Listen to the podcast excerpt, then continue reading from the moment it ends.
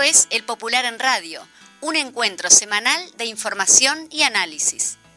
Buenos días a todos y todas. Esta es una nueva edición en CX40 Radio Fénix, un espacio de comunicación con los comunistas, los frente amplistas, los militantes sindicales y sociales.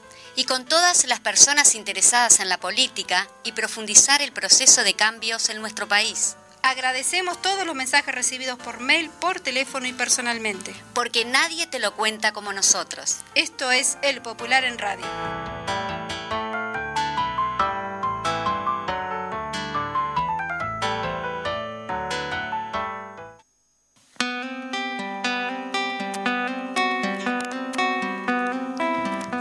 Buenos días, como todos los viernes, aquí estamos en el Popular en Radio al mediodía y hasta las 13 de la tarde, aquí acompañados con Juan Landaco y quien les habla Victoria Alfaro.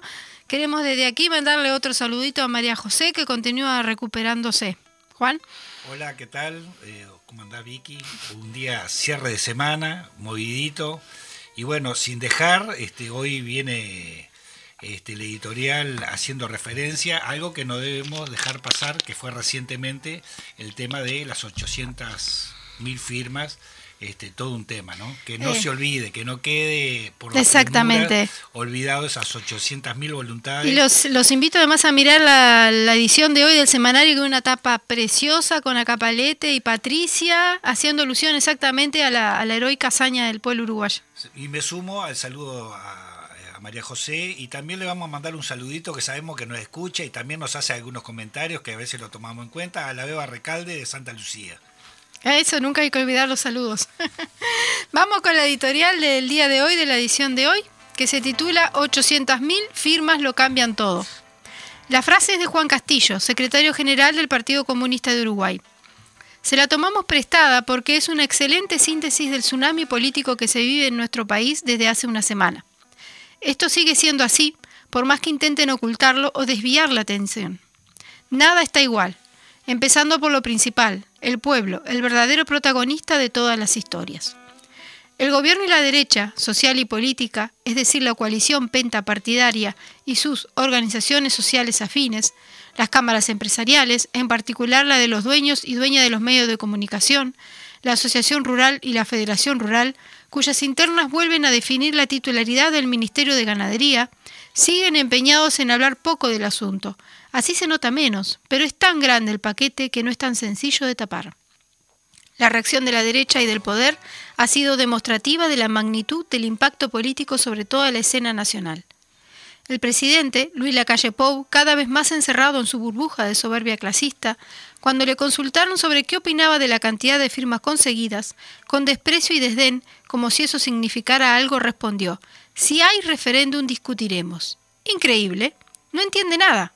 Señor presidente, si se juntaron 800.000 firmas, es porque al menos más del doble de las personas, más o menos 1.600.000, hablaron entre sí. Hace meses que se está discutiendo sobre la ley de urgente consideración, su contenido retardario y su forma antidemocrática.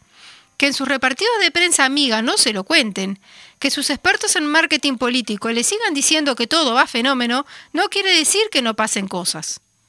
Operadores políticos bastante más realistas de la derecha, como Goñi y Gandini, reconocieron que no esperaban que se llegara a las firmas, mucho menos 800.000, y que van a tener que hacerse cargo, es decir, analizar la nueva realidad generada y actuar en función de ella.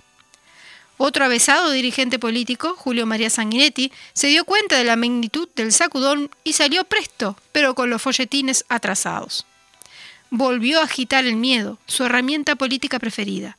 Sanguinetti es el creador de la eterna transición, que bloqueaba cualquier transformación posible y que lo colocaba a él, a su persona, como único garante de la estabilidad. Agitó infamemente el miedo cuando el referéndum contra la ley de caducidad a niveles miserables se vanaglorió de no haber perdido ninguna huelga, aunque esto último no se lo creyeron mucho porque metieron en la LUC un recorte bestial al derecho de huelga para asegurarse. Pero él salió con cara de circunstancia y verbo florido a decir que está en peligro el Estado de Derecho. Es de esperar que esas tretas ya no le rindan tanto como antes. Para empezar, antes hablaba como una de las principales figuras de un partido que era sinónimo de poder y con un peso enorme en la realidad nacional. Hoy lo hace como el vocero de una colectividad política que no logra levantarse después de los revolcones históricos y está en ese lugar precisamente por figuras como Sanguinetti y por sus prácticas políticas que hoy se repiten. No parecen haber registrado muy bien el impacto en la ciudadanía de su restauración conservadora y del ajuste neoliberal. En la rendición de cuentas y en las pautas salariales, el herrerismo, que arrastra tras de sí a sus socios, insiste en el mantra fundamentalista de gente como Arbeleche y Alfi. Están presos de su ideología y sus intereses de clase. La reacción del poder y la derecha es una muestra de la importancia de lo logrado, pero no la única, ni la principal. La más importante es lo que está pasando en el propio movimiento popular. La felicidad y el entusiasmo que se manifestó masivamente el viernes pasado, sí, el viernes pasado, hace apenas una semana, tiene un enorme valor y no hay que permitir que disminuyan su impacto, de ninguna manera. No es poca cosa lo que se logró. Se juntaron más firmas para impugnar una ley que nunca antes. Cuando juntamos firmas contra la ley de caducidad, en casi dos años logramos 670.000. Para defender Antel y las empresas públicas logramos 700.000 en el 2001 y por ANCAP en el 2003 logramos también 700.000. Esta vez, en apenas seis meses, en medio de una pandemia y una crisis económica y social creciente, con miles de militantes sin trabajo, luego de una derrota política en las elecciones, sin concentraciones laborales, sin espectáculos artísticos o deportivos, sin clases presenciales, con un gobierno con un respaldo político de toda la derecha y de la mayoría de los medios de comunicación, sin casi publicidad, se lograron 800.000 firmas. Es un disparate, una verdadera hazaña política y militante. Y eso fue posible por varias razones. La decisión de luchar, de no rendirse ante la arremetida del poder, eso encarnó el sentimiento de miles, la construcción de la unidad más amplia posible, social y política en cada caso la organización del esfuerzo en todo el país, planificadamente, la disposición y la cultura militante de miles, decenas de miles que salieron a la calle respondiendo a la convocatoria de las organizaciones populares y trascendiéndola en el tramo final. El aluvión final fue un salto en calidad de la acumulación construida, con perseverancia, durante meses. Sin ese esfuerzo permanente y organizado no habría sido posible. Insistimos, la principal conclusión política que se desprende de haber conseguido las 800.000 firmas es el que el movimiento popular uruguayo, sus expresiones sociales y políticas, cuando actúan en unidad, tienen capacidad propia de movilización para transformar la realidad y disputarle la iniciativa política a las clases dominantes, aún sin el gobierno. Eso es lo que hay que atesorar y proyectar hacia el futuro. Hay que hacerlo porque para avanzar hay que ser capaces de valorar en su justa medida los pasos que se dan. Y 800.000 voluntades expresadas en firmas son mucho, tanto que lo cambian todo. Hasta aquí la, editorial del semanario de hoy, con una tapa formidable que les recomiendo que busquen, está también en el portal www.popular.uy, que en el día de hoy van a salir también todas las notas referencia al formulario, una entrevista central a Juan Castillo, que está muy buena, donde analiza eh, estos temas, así como lo sucedido en Cuba también. Hay un análisis ahí del secretario general del PSU. Y bueno, antes de, siguiendo con el programa. Que también está la resolución este, del partido tomada en este último fin de semana. Exacto, ahí al ladito del editorial. Ahí va, con respecto a la situación de Cuba. Eso es bueno, es bueno decirlo también. Y también hay otra nota completa sobre el paro del Zunca que más adelante vamos a compartir. La entrevista realizada a Daniel Libero, el secretario general del Zunca. Y ahora, para, para, ir arrancando, hay un tema que se ha tocado muy poco en los medios de comunicación uruguayos y en general por todo este tsunami de, información últimamente a nivel internacional y también local, que es eh, Chile. Chile viene atravesando una etapa crucial de su historia, única, irrepetible. Creo yo, ni siquiera en la época de Allende hubo algo parecido a lo que está pasando hoy en Chile. Las movilizaciones, aquellas que arrancaron por el año 2018, finales del 2018, se han convertido realmente en un tsunami también de pueblo en Chile que ha transformado todo y ha movido los cimientos de ese país de fondo. Incluso, ¿se acuerdan? De ese país y parte de Latinoamérica. Exacto, incluso contagió a varios otros, como Colombia. Colombia es un ejemplo de eso. Tenemos en Chile, eh, actualmente se está intentando reunir la Asamblea Constituyente, ¿no? donde están los convencionales elegidos por el pueblo en, en octubre pasado, que fue otro tsunami de, aprobación el tema de cambiar la constitución de la República, aquella vieja constitución de la época de Pinochet. Y bueno, y este domingo, ni más ni menos, se elige las primarias en Chile, o sea, eligen el candidato, cada, cada sector político elige su candidato a la presidencia, que las elecciones son en noviembre de este año, ni más. Ahora, aquí no más. Hay dos candidatos que se van marcando, la derecha lleva Chile Vamos, que se llama, está conformado por cuatro partidos políticos y cuatro candidatos.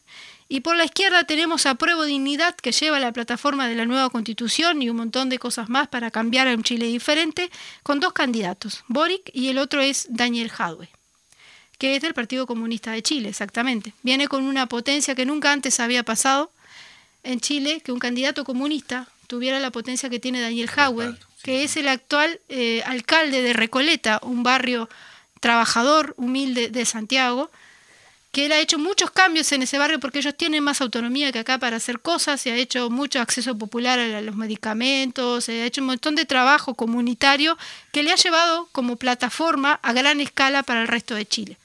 Ahora vamos a pasar un tema musical que marca la, la esencia de lo que es este cambio que está viviendo Chile que viene desde mucho atrás, allá por los años 60.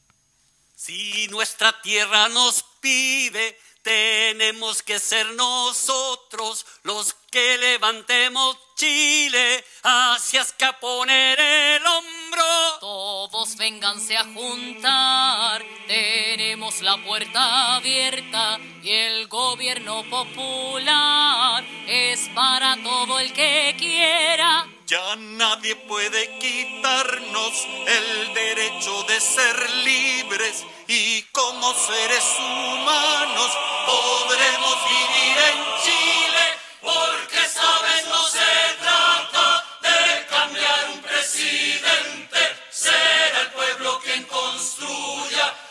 Chile bien diferente porque sabes no se trata de cambiar un presidente, será el pueblo quien construya un Chile bien diferente.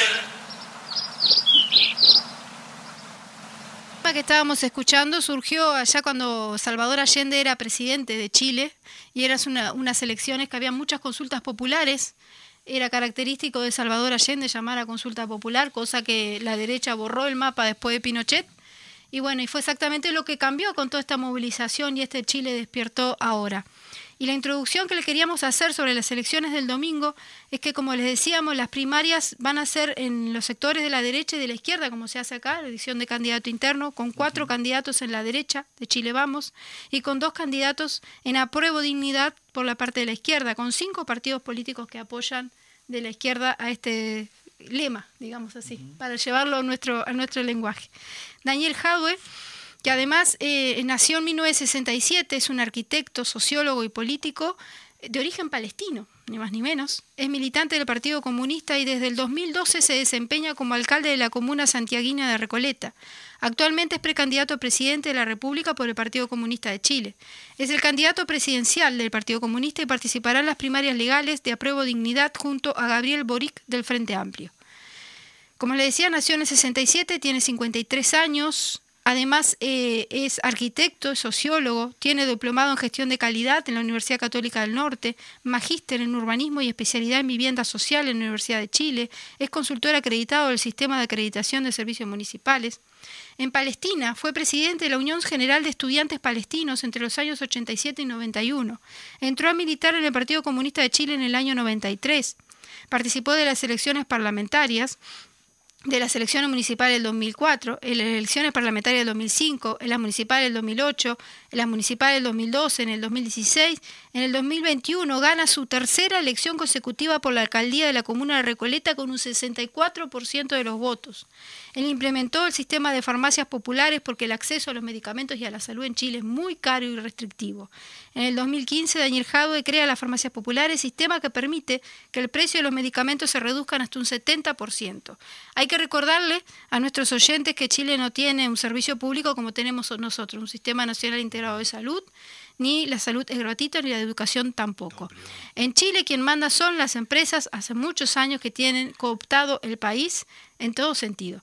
Y es por eso que eh, el pueblo chileno despertó y bueno, ahí estamos, en esta situación. Queremos pasarles ahora, hay una característica principal del candidato Daniel Jadwe que le dicen, lo critican porque es muy enojón, le dicen los chilenos, cuando alguien calentón. Y entonces él le responde lo siguiente.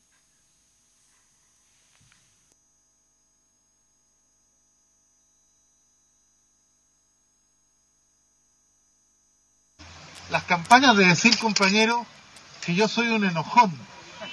Hoy día vine disfrazado de Kramer, precisamente para que ustedes sepan que sí, que soy un enojón, compañero y compañera.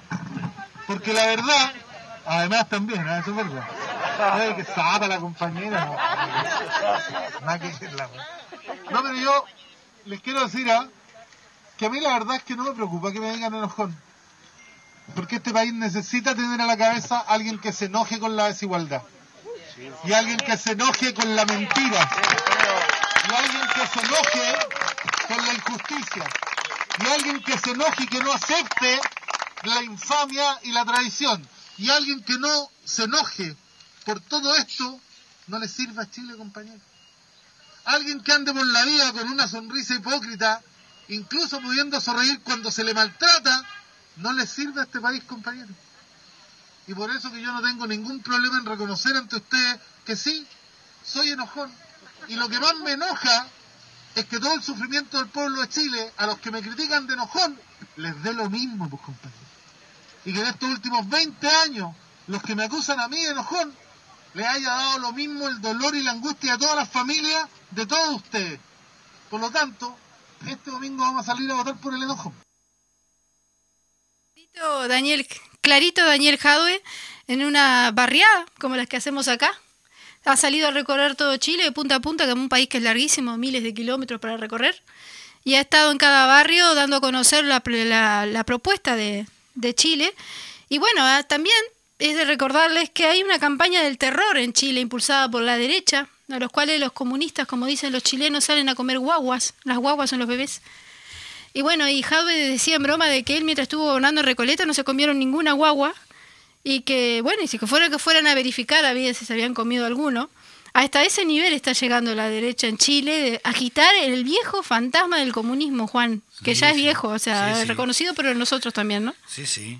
Bueno, como acá también eh, surgen permanentemente, este, bueno, rindió, rindió en mucho, en mucha época, mucho tiempo el fantasma del comunista y de hecho acordémonos de aquel eslogan que decía se me rompió el jarrón, no te hagas problema ninguno, échale, no, no hay problema, échale, Echarle la culpa a los un comunistas, famosos, famosos, este, sin entonces, lugar a con dudas. eso, igual que la- los tanques, que lo- los osos rusos, y que te iban a llevar para acá, para allá. Hoy también eh, lo- los medios de comunicación y las redes sociales también despejan un poco esa, esa situación, ¿no? Digo, ya no, si bien engañan este, fuertemente con, con, se llama el audio. con poner sobre las redes sociales fotos falsas Ah, o salir este, legisladores también reafirmando en su Twitter, también con falsedades, que lamentablemente también este, las redes sirven para eso, para engañar, pero también sirve para comunicar rápidamente. Este, y también poder desatar y destrabar ese tipo de fantasma que a veces no, no- no son tan así. Y volviendo al, al programa de Jadwe, porque eso que vos eh, decís es la falta de argumento, ¿no? cómo, cómo enfrentan a la izquierda con falta de argumentos, en este caso le está pasando a Daniel Jadwe en, en Chile, porque además está creciendo con mucha polenta la candidatura de él. Exacto.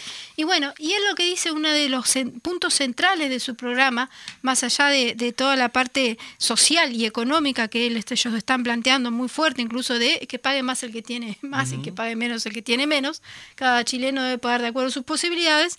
Otro de los temas que aquí no lo vemos tanto porque nos falta mucho y no tenemos esa, esa cultura, es hablando de la multiculturalidad, refiriéndose a la nación mapuche.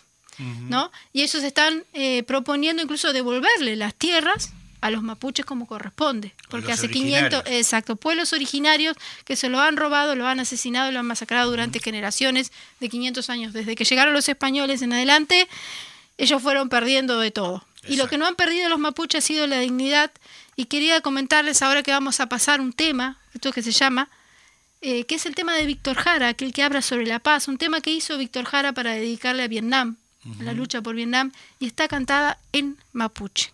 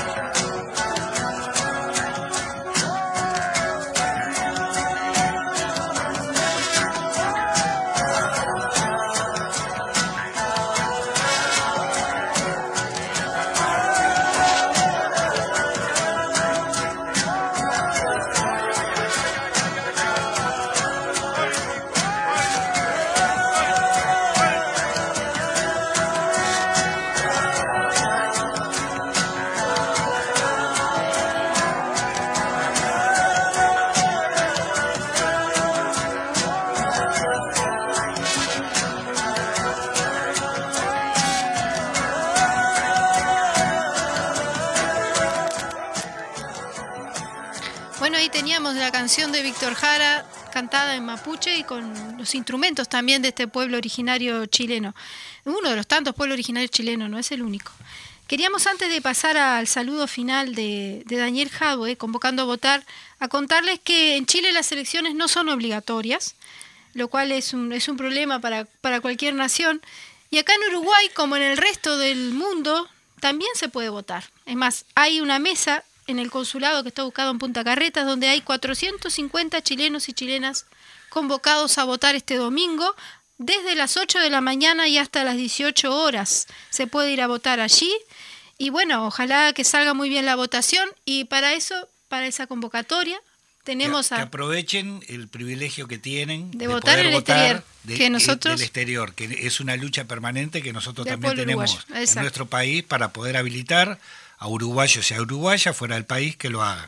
Bueno, ellos ese derecho hay que usarlo siempre. ese derecho. bueno, exactamente. Es la tercera vez y, y, en este marco quería mandarle un saludo a mi padre que vota por tercera vez en Uruguay y la primera vez que votó fue impresionante la emoción que tenía de años sin votar. Por la última vez había votado por Salvador Allende, así que imagínense el tiempo que pasó. Así que un saludo a mi papá desde aquí, desde el Popular en Radio. Y cerrando, le dejamos el saludo final de Daniel Jadwe, convocando a votar. Hola amigos y amigas, compañeros y compañeras de todo Chile, soy Daniel Jadwe, candidato a la primaria de Apruebo Dignidad. Les quiero agradecer desde lo más profundo de mis sentimientos la conformación de todos los más de mil comandos que ya tenemos eh, constituidos eh, agradecerles el compromiso, el cariño, la lealtad, eh, la paciencia para soportar todas las campañas de prestigio, todas las campañas del terror. Eh, invitarlos a no caer en ninguna provocación, ni siquiera cuando vienen desde adentro de nuestro conglomerado, a seguir nuestra estrategia de seguir creciendo desde las bases, a llegar al mundo popular que es al que tenemos que movilizar para transformar Chile, eh, para que este país que tanto hemos luchado eh, todos estos años. Eh, les mando un abrazo y a seguir trabajando porque sin julio no hay noviembre. Bien, con el saludo de Daniel Jadwe. Exactamente. Nosotros queremos hacer también un recordatorio, este, un día como hoy. El compañero Héctor Meme Altesor, Pedro, el uruguayo, joven comunista, caído el 16 de julio de 1979 en Nicaragua, mientras Alberto, su padre, estaba preso en libertad. Honor y gloria a los héroes internacionalistas. Queríamos hacer mención, un día como hoy, este, homenaje al Héctor Meme Altesor. Así que bueno, con este cierre vamos al corte y retomamos en minutitos nada más.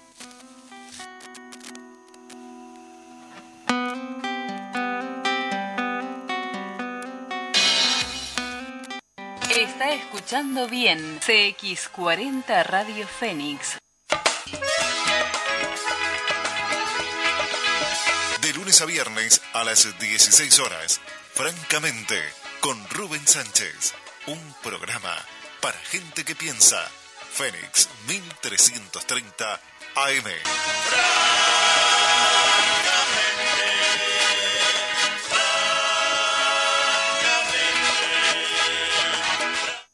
Hablemos de logística. Mira tu computadora, el televisor o cualquier producto. Pensa en lo que pasó desde la fábrica hasta tu casa. ¿Quién lo acondicionó? ¿En qué medio se transportó? ¿Por qué puertos transitó? ¿Dónde fue almacenado? ¿Y cómo llegó a tu casa? Todo eso es parte de lo que hacemos. Somos Catunasi, expertos en logística trabajando en el mundo para que las cosas lleguen al lugar adecuado en el momento y en la forma apropiada. Visítanos en ktnuruguay.com.uy. Campaña de bien público en el marco de la Ley 19.307. Gracias al trabajo de nuestros vacunadores, en Uruguay cada día se vacunan en promedio el 1% de la población. Por eso hoy, Uruguay está entre los países con más vacunados del mundo. 8 de cada 10 uruguayos mayores de 12 años ya están en proceso de vacunación y 6 de cada 10 ya tienen las dos dosis. Gracias a este logro, comenzaron a disminuir los casos activos y los enfermos graves, pero tenemos que sostener la vacunación y los cuidados personales para no retroceder. Necesitamos que todos los uruguayos no vacunados se agenden ahora para conseguir una protección segura. Si no lo hacen, el virus seguirá circulando y la pandemia seguirá perjudicando a muchos uruguayos. Agendate ahora mismo por WhatsApp, en la app, por teléfono o en la web y ponele el brazo a la pandemia. Uruguay se vacuna. Ministerio de Salud Pública. Presidencia de la República. Desde Montevideo, Uruguay, transmite CX40 Radio Fénix 1330 AM.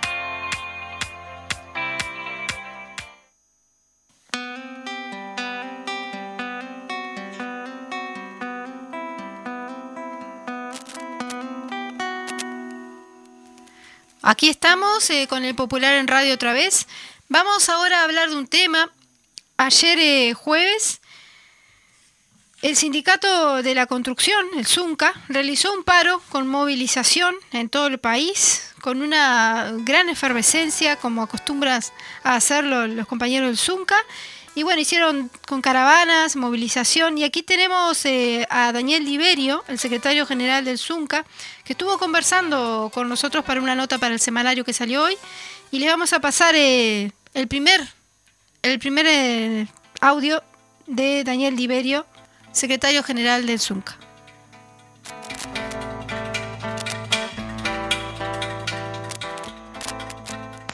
Lo primero, bueno, la valoración del paro eh, es un paro que lo, que hace es seguir con la misma línea de acatamiento y de participación que viene en los últimos años el sindicato. Y si es verdad que hubo que innovar en la, característica de la movilización por el tema de la pandemia, fue contundente la participación de todos los trabajadores y trabajadoras a lo largo y ancho del país.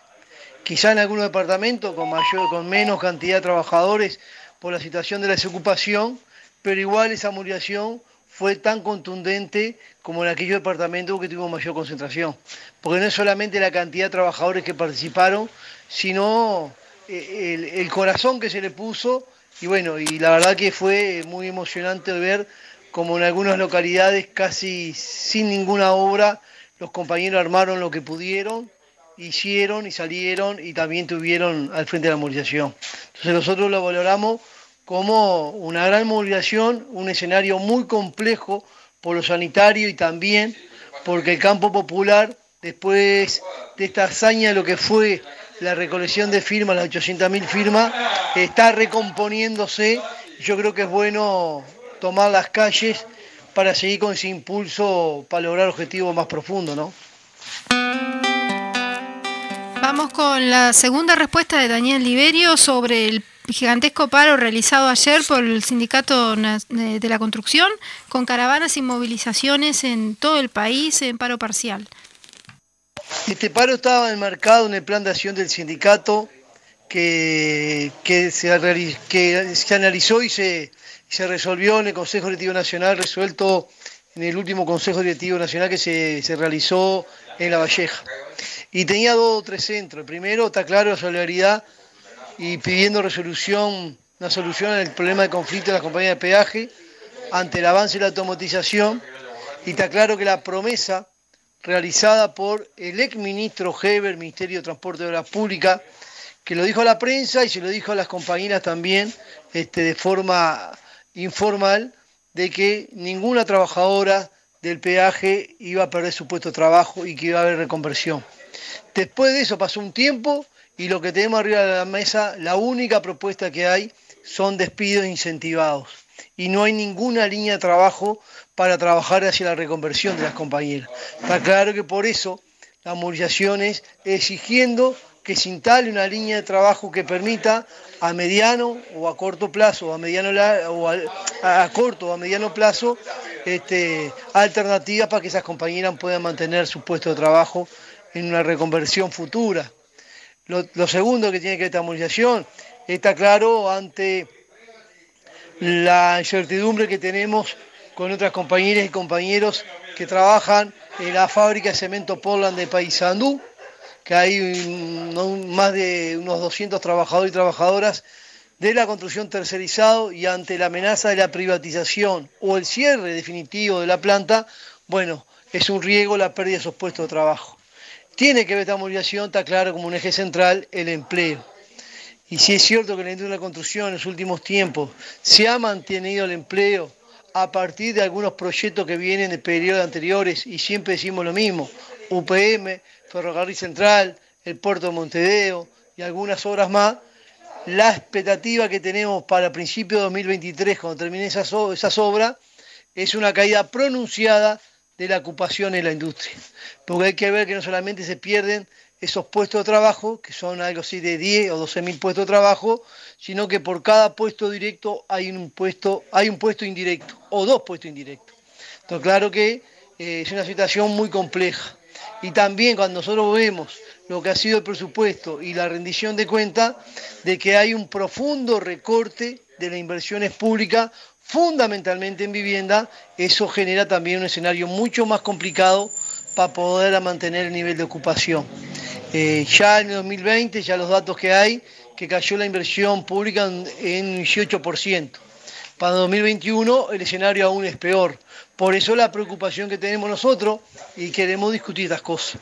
Por ejemplo, en vivienda un recorte muy importante en MEVIR, casi un 30%, donde 2.000 viviendas menos se van a construir. Eso afecta a los sectores de la población más carenciada del área rural y también son pérdidas de puestos de trabajo. Por ejemplo, en vivienda, hoy hay dificultades para llevar adelante el plan de lo que son de viviendas de realojo, que, que tendrían que ya estar este, construyéndose, sin embargo, fueron aplazadas porque no hay, este, no se ha volcado la inversión para esas viviendas. Por ejemplo, lo que tiene que ver también con la situación de las viviendas promovidas, que ante la nueva eh, realidad que hay hoy, con mayores beneficios que da el gobierno, hace que los inversores que apuntan a ese tipo de inversiones apuntan a viviendas de alto costo porque le da más rentabilidad y despeja la posibilidad de la construcción de vivienda para los sectores medio y bajo. Es una realidad que se está viviendo y tiene que ver con la inversión pública como un eje central lo que pasa justamente con las empresas públicas. Por eso, el planteo de nuestra movilización en el marco de rendición de cuentas es apuntar hacia lo que es la inversión pública como uno de los motores fundamentales para mantener los puestos de trabajo en la construcción y por supuesto que eso derrama a otros sectores de la sociedad. Y también preocupación tenemos hoy ante la situación que se vive en algunos departamentos como Montevideo, Canelones, Río Negro y creo que Rocha, ante las dificultades para que este, los distintos ediles departamentales eh, acuerden la votación de lo que son los fideicomisos que permitirían la construcción de obras. Está claro que eh, nosotros no es que temos, seamos, eh, a ver, impulsores de los fideicomisos o seamos grandes acérrimos defensores. Lo que estamos pidiendo que nos, que nos este, puede tener reuniones con las distintas bancadas de ediles de esos departamentos para que nos den la argumentación política por qué se entiende que no se vota en fideicomiso. Porque de última el fideicomiso, si realmente sale, bueno, es una, una alternativa también importante para la generación de empleo en esos departamentos y en algunos de ellos donde hay una desocupación muy importante. Por ello yo creo que esta movilización es parte del plan de acción que vamos a seguir desarrollando en este año para lograr realmente revertir una situación muy compleja que podemos tener a partir del principio de 2023 si realmente no hay un cambio muy profundo fundamentalmente con lo que tiene que ver con la, este, la inversión pública como, como eje fundamental para la construcción de, de empleo. Eran las palabras de Daniel Liberio, secretario general del ZUNCA, en base al palo realizado ayer en todo el país de la construcción. Hablando del tema de vivienda, un tema difícil y que está cada vez más en el debe, ¿no? Eh, Juan, también tenemos el tema de la luz con la vivienda. Exactamente. El tema de los desalojos express y demás. O sea que no es solo que no estén construyendo viviendas y perjudicando a los sectores más empobrecidos, sino que encima te echan de la casa. Exactamente. Aunque seas un buen pagador. Exacto. Así que. No hay alternativa ahora. Está difícil eso del techo, ¿no? Un techo digno. Eh, tenemos en línea del otro lado a Gerardo Núñez, diputado de, de la 1001 que no vamos a hablar de vivienda exactamente, sino vamos también a tocar el tema eh, que lo veníamos tocando en esta semana y que tenemos eh, información que en el Parlamento se estuvo debatiendo y se sacó eh, una resolución este, respecto a eso. ¿Cómo anda Gerardo? ¿Qué tal? ¿Cómo estás? Muy buenas tardes. Bien, este, bueno, sobre el tema de la democracia y sobre el tema de lo que se planteó, este, posiblemente un corredor humanitario, palabra más, palabra menos, por algunos legisladores. En este caso, eh, hemos escuchado parte de las intervenciones eh, de, los Frente Amplistas, en este caso de Ana Olivera y tuya, pero queríamos conversar contigo respecto justamente, aparte del debate que se dio ahí, y bueno, y escucharte de primera, en primera voz.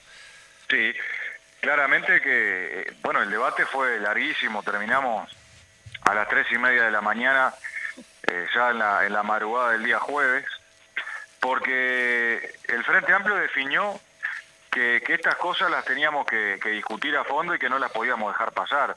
Eh, que el gobierno insista de manera permanente en intentar acorralar a países, a pueblos que hoy están siendo sofocados, que están eh, siendo desestabilizados por, por el gobierno de los Estados Unidos y por un conjunto de actores regionales, nos parece algo totalmente fuera de lugar.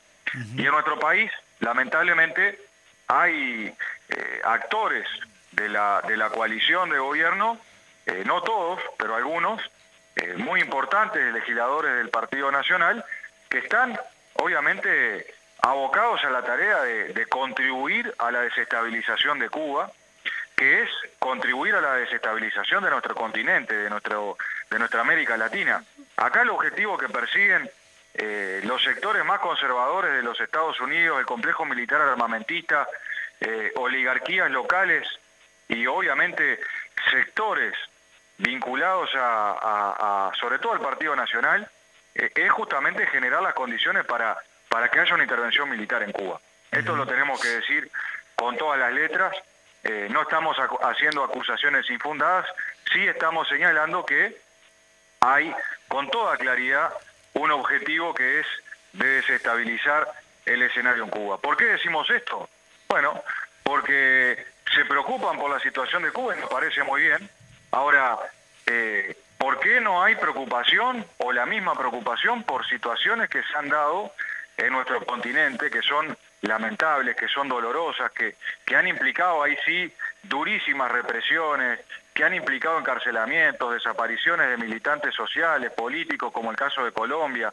Eh, ¿Por qué no hay eh, pronunciamientos con casi un, golpe de Estado técnico en Perú, eh, que, se, que se estuvo y, se está gestando todavía, que no reconoce elecciones? La verdad que, que, nos llama mucho la atención que esto esté puesto de esta manera, con esta énfasis, sobre, sobredimensionando todo lo que está pasando en Cuba. ¿Hay problemas en Cuba? Sí, hay dificultades en Cuba. ¿Hay problemas para acceder a determinados alimentos, a determinados medicamentos? Sí, todo eso es cierto. Ahora, lo que hay es una sobredimensión de lo que efectivamente está pasando en Cuba y lo que no hay es eh, una autocrítica de quienes están llevando adelante el bloqueo, que ahora eh, parece que, que no quieren hablar de este tema. El bloqueo genera realmente dificultades gigantescas en Cuba los medicamentos hacen que los que se compran en el exterior valgan mucho más caro que eh, si no existiera ese bloqueo. Hay determinados insumos tecnológicos que no pueden ingresar a la isla justamente fruto del bloqueo. En la administración de Trump se cortó la posibilidad del envío de dinero a Cuba. O sea, eh, acá en nuestro país tenemos muchísimos cubanos que, que trabajan en, en nuestro país, que tienen familia en Cuba y hoy están imposibilitados de mandar esos dineros a Cuba por una sanción de los Estados Unidos que además Biden no quiere levantar. Entonces, eh, eso es parte del ahogo financiero, económico, que genera una condición muy delicada, porque es real la situación sanitaria que, existe en Cuba referido a, la pandemia, pero a pesar de todas esas dificultades, hoy Cuba no deja de atender a ninguno de, a ninguna de su gente, a ninguno de las personas que han necesitado atención. Este, hay un caso muy cercano a nosotros, a, Uruguay, que es una niña que se llama Aurora, que está en Cuba en estas horas, recibiendo un tratamiento para poder eh, rehabilitarse, está junto con su mamá en aquel lugar. Entonces, lo que tenemos es realmente un, intento, vuelvo a insistir, de desestabilización que se busca sobredimensionar con los medios de comunicación serviles a esa estrategia desestabilizadora, con la actuación de algunos grupos en redes sociales, sobre todo en Twitter, que han generado campañas de mentiras a las cuales se han sumado algunos de los dirigentes de la coalición.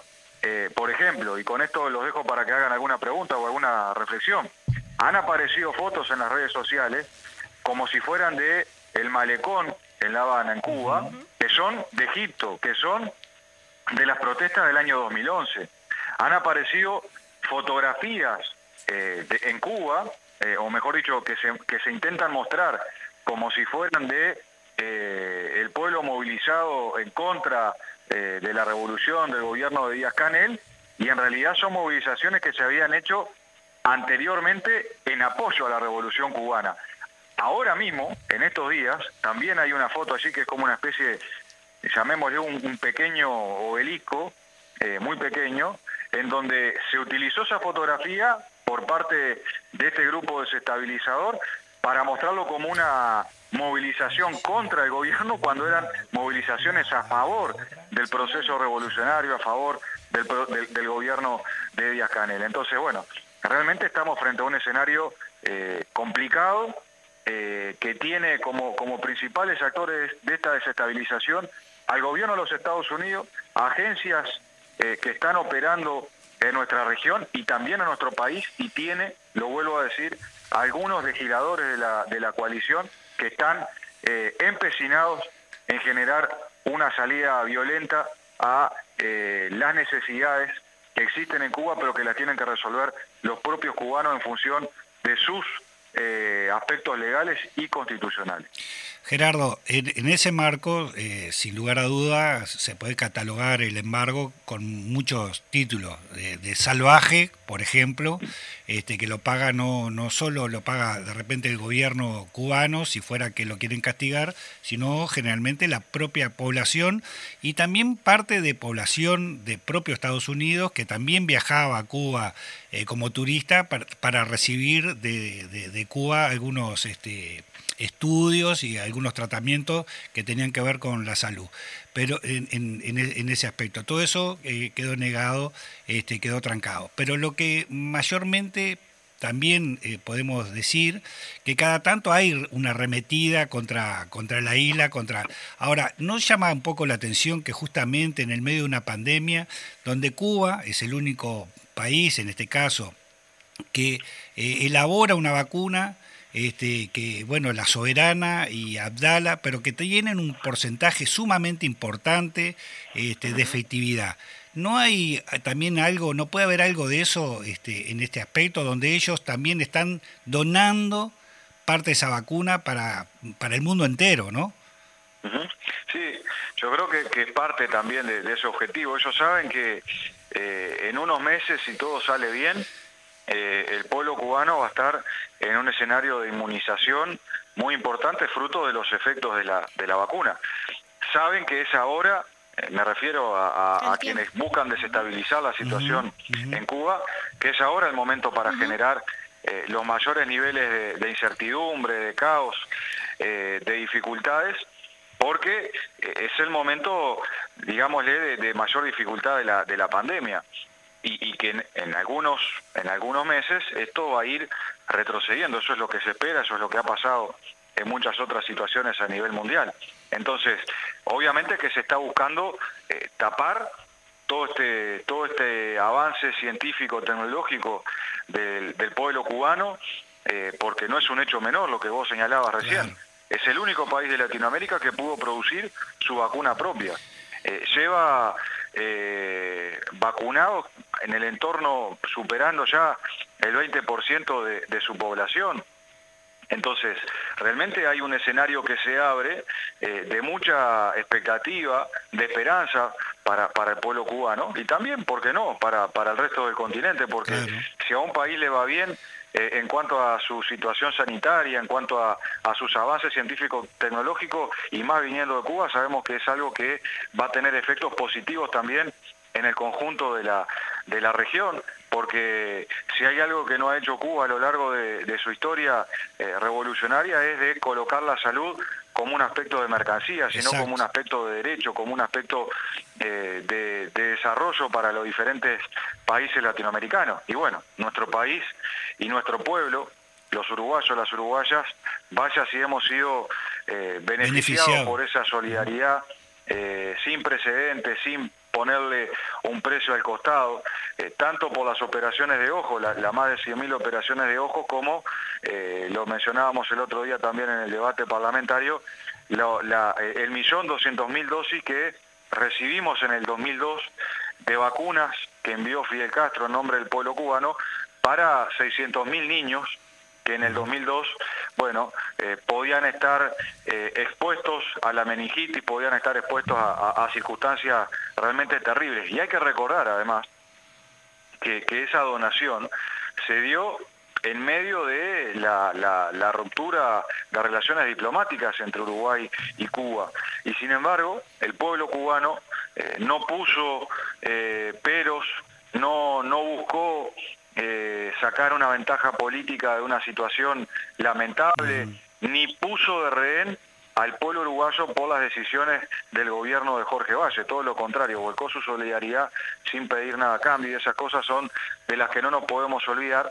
Y seguramente eh, estas, estos elementos que hoy están presentes en Cuba eh, hace que bueno, tengamos unos niveles de de, solidaridad, de involucramiento en la, en la defensa de, de, las decisiones del pueblo cubano, porque desde afuera se intentan poner en cuestión aspectos que han sido decididos por el pueblo cubano de manera democrática eh, en, en, eventos como fueron este, el, referéndum constitucional que generó las condiciones para la constitución que hoy tiene Cuba este, y donde participó una altísima cantidad de la población este, cubana en, en el momento en que se hizo la consulta popular.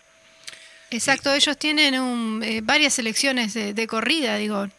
No no es que no haya elecciones en Cuba, al revés, y participa un altísimo porcentaje. La última fue el 85%, si no me equivoco, de participación de la población. Sí, sí, y, con respecto a la Constitución, que, estos días en el debate parlamentario algunos criticaban, está bien, se podrá criticar o no, se podrá estar de acuerdo o no con aspectos de, su contenido. Ahora, lo que no, lo que no se puede tolerar es que se cuestione eh, digamos, la, soberanía de un país, y cuando me refiero a la soberanía de un país me refiero al derecho del pueblo a decidir qué constitución tener, a decidir eh, qué eh, elementos colocar dentro de su ordenamiento jurídico. O sea, recordemos que hubo más de un año de discusión más de un año de debate eh, en, Cuba sobre eh, los aspectos a, transformar en la Constitución y después eso fue eh, votado en el entorno, creo que participaron en el entorno de los, de los 8 millones y medio, 9 casi,